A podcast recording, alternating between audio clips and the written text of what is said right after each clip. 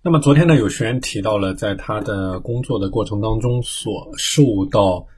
杂念干扰的这样的问题啊，因为延迟满足的能力不够，那么在工作的过程当中呢，没有办法去保持很好的专注、很好的聚焦，特别是在晚上工作的时候啊，没有去保持这种高效率、高聚焦的工作啊，受到了杂念的干扰啊，比如说想到要买什么东西，那可能打开手机就开始刷，那么。一个小时就过去了啊，所以晚上就没有很好的聚焦起来，去高专注度的执行时间管理。那么就这样的一个话题啊，我们今天具体来讲一下，在你工作过程当中所出现杂念的时候，应该怎么样去应对？我们讲杂念呢，它是你去保持专注的一个最大的困难啊，最大的难点。那么一般来说呢，杂念它分为几种不同的情况。那么第一种情况呢，叫做手机所引起的杂念。这个手机引起的杂念啊，它有很多的场景啊，比如说像我们有的学员，他打开手机可能想找一个东西，那么突然呢，某个 A P P 就推送了你感兴趣的新闻，于是点开，你点开去看啊，看完一条又一条。那么另外一种情况呢，就像这个学员他出现的情况，比如说工作到一半啊，那突然想到那要买一个什么东西或者。加入到购物车的衣服挺划算啊，或者说某一个东西挺划算，于是呢打开某宝折腾半天。那或者说呢正在整理资料的时候，那么突然收到这种手机上的消息，于是打开手机去查看，开始聊天啊，然后这个时间就一下就过去了。或者说晚上睡觉之前啊，喜欢打开手机去刷，那么这样的行为呢导致了整个人的睡眠的拖延啊。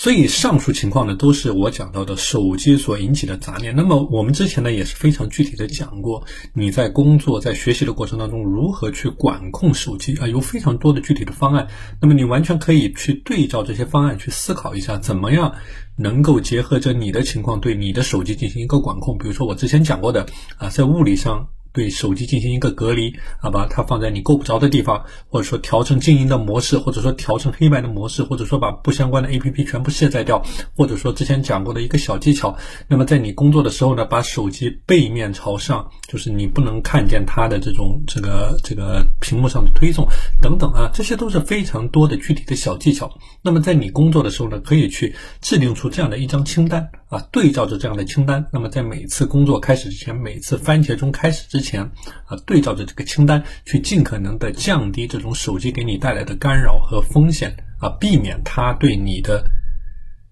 避免它对你的时间管理过程当中呢所造成的黑洞啊，去影响到你的专注力和效率。那么这个是第一个方面。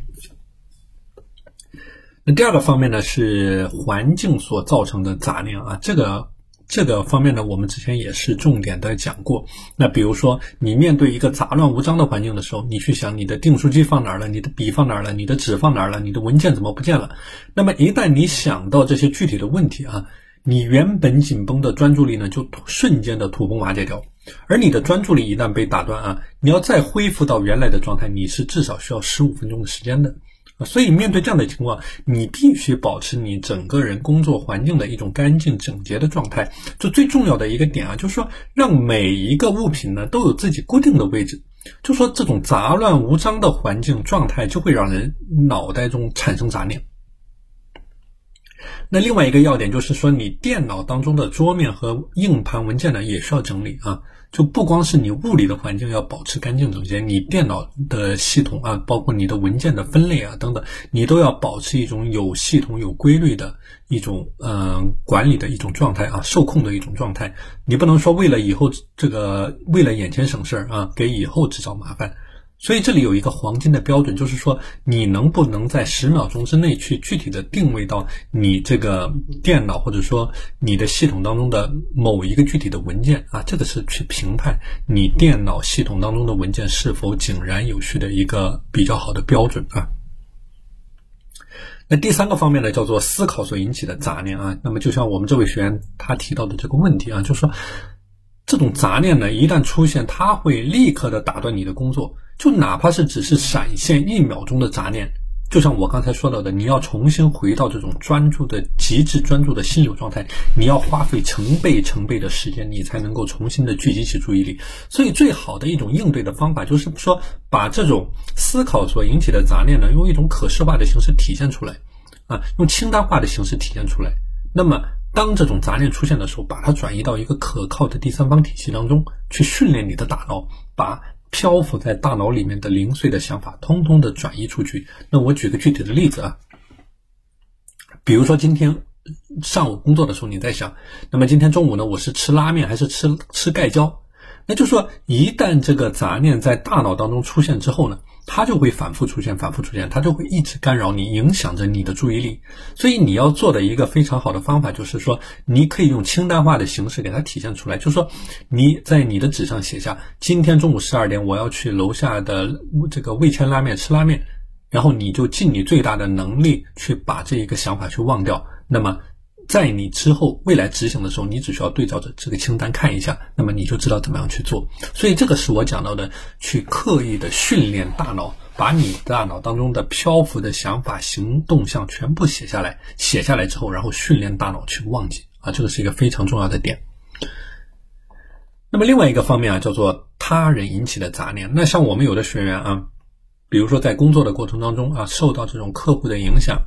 或者说受到这个员工的影响。啊，受到家人的影响，那么当人的注意力高度专注在一个其一项工作的时候，别人的搭话或者说电话铃声，那比如说我们有的学员啊，在晚上的时候本来是他的高专注度的时间段，但是因为这个家人的原因啊，那么因为晚上家人下班了，那么可能都聚在一个空间里面，那么他的这种呃专注力呢就会受到。这个家人的一个影响，所以这个也叫做他人引起的杂念。就是说，当你的注意力啊高度专注在一项工作的时候，那别人的搭话、别人的干扰或电话铃声、你的微信，都是会对你的专注力进行打断的。而就像我说的啊，你的专注力要重新恢复到之前，你是至少需要十五分钟的时间的。你想一下啊，如果说你上午的黄金时间段被打断这么两到三次，那你等于说损失掉了。至少半个小时的高效的工作的时间段啊，所以这个时候呢，一个非常好用的方法就是说，你去采取罐头的工作法，就说啊，把你自己关在一个虚拟的罐头里面，这个罐头呢，就是一个你高度专注、不受外界干扰的空间，就说你竭尽全力的去打造这样的罐头，比如说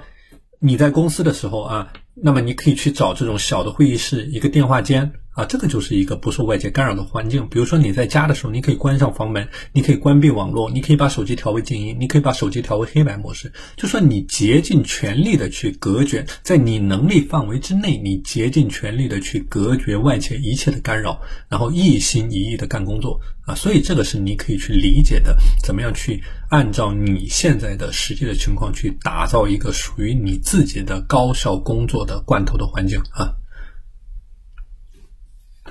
好的，今天的内容就和大家分享到这里。大家如果想要加入到我的时间管理的学习社群呢，可以添加我的微信五幺二四九零五七五五幺二四九零五七五。我们下期节目再见。